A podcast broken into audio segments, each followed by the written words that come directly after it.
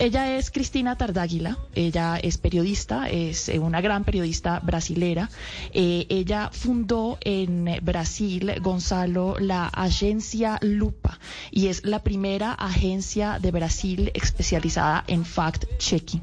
Es eh, una agencia muy importante en Brasil, pero a Cristina lastimosamente en el 2018 o antes un poco de las elecciones que vimos ganó el señor Jair Bolsonaro pues le tocó salir eh, de Brasil corriendo porque la situación de seguridad para ella y para su equipo se volvió muy eh, delicada. Eso fue lo que le aconsejaron a ella que tenía que salir.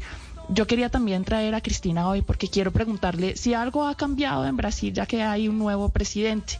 Y entonces déjeme saludarla, eh, Gonzalo, y voy a, voy a practicar mi portugués, si usted me lo permite. Mi portugués chapoteado, pero lo voy a practicar. Cristina Tardaguila, bem-vinda ao nosso programa. Obrigada, Mariana. Muchas gracias, Mariana. Muchas gracias, Gonzalo. Perfecto portugués. Muy obrigada.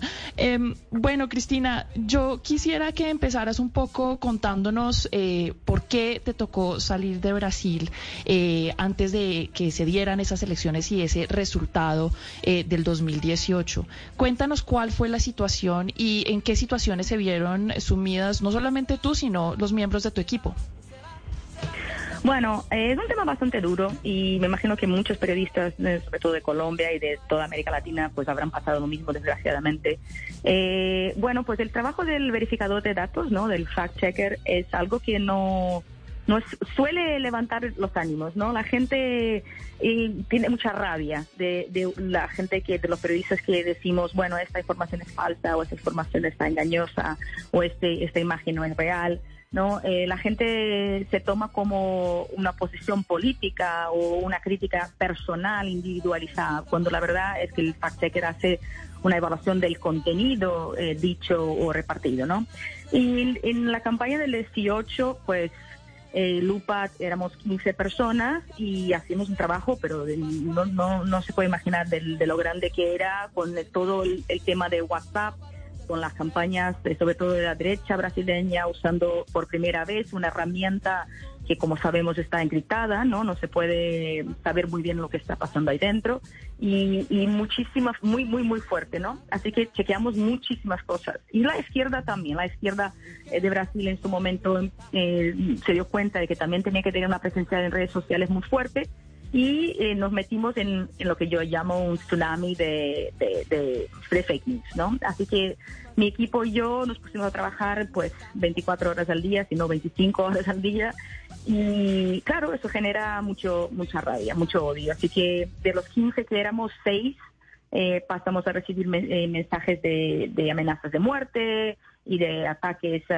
críticas personales y ataques misógenos, sobre todo contra las mujeres, claro y, en, un momento llegó a ser insoportable y eh, el, equipo legal de, Lupa pues sugirió que la noche que ganó Bolsonaro en 18 eh, sugirió que yo saliera, ¿no? Tenían un billete comprado, mi marido es español y dijeron, bueno, ah, yo creo que tendrás que irte, ¿no? Porque en su momento mm. ah, esperábamos que el ministerio eh, de entonces se llenaría de militares. Bueno, bueno, y nada, aquí estoy desde Washington, D.C., eh, llevo viviendo en Estados Unidos eh, desde el 19.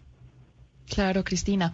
Pero bueno, tenemos muchas preguntas, pero vamos, digamos, paso a paso, porque yo quiero que usted le cuente a nuestros oyentes un poco más en detalle eh, la naturaleza de las amenazas que recibió. Y si no estoy mala, usted también la caricaturizaron, eh, no solamente a usted, sino a otras mujeres que también hacían fact-checking en Brasil.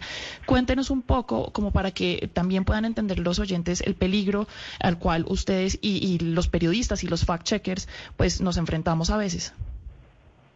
Bueno, eh, tú estás hablando de una de un dibujo mm, que se hizo viral, ¿no? En Brasil, eh, que en, la, en el que se ve eh, supuestamente George Soros, ¿no? El banquero eh, es un hombre que se aparece ahí sentado en una silla como si fuese el rey, ¿no? El traje, corbata y sale de su mano, pues, eh, tres mujeres eh, arrodilladas, desnudas, eh, y con, con, un collar que pone eh, los nombres de, de los fact-checkers, ¿no? Entonces hay una, una mujer que supuestamente soy yo con un collar que pone lupa, hay una otra, eh, una otra mujer también de rodillas eh, con el collar que pone eh, agencia pública, que también hacía fact-checking en su momento, y la tercera mujer también desnuda eh, con un collar que pone, pone ausfatos, entonces también hacía fact-checking. y esto fue gigante, ¿no? Es, un, es, una, cosa que te, O sea, yo nunca imaginé que podrían hacer, porque yo soy nadie, yo soy mm, una periodista cualquiera de Brasil y de repente hay alguien que me estoy imaginando desnuda, eh, y, con odio, ¿no? Además de eso, fue muy común que recibiéramos eh, ataques. Tenemos, claro, eh, Lupa es muy diversa, ¿no? Tenemos hombres, mujeres, blancos, negros, gays, heteros, tenemos de todo, ¿no? Y las mujeres y los y los y, los y los gays están estaban bajo ataque. entonces les pillaban imágenes de sus stories de, de Instagram, de sus de sus posts antiguos contenido de 2011, Mari, eh, usaron para atacar a la gente. Y, es muy duro porque yo como jefa eh, no sabía muy bien qué hacer, o sea, ¿qué le digo a mi equipo? no La madre, por ejemplo, de, la becaria me llamó diciendo, bueno, puede dejarla que vaya a la redacción, se puede tomar el autobús. Y yo decía, pues no lo sé, porque si es el odio está en Internet, a lo mejor también está dentro del autobús, no puedo garantizar, ¿no? Entonces son decisiones que se toman eh, y que, la situación es horrible, la verdad. No, Cristina, nuestra solidaridad, porque este tipo de tareas, pues sí es verdad que los periodistas se juegan el pellejo, pero nos gustaría que nos comparta si se le viene ahorita a la memoria uno o dos o tres ejemplos de fake news, de mentiras eh, realmente descaradas de, políticos de su país que nos pueda compartir.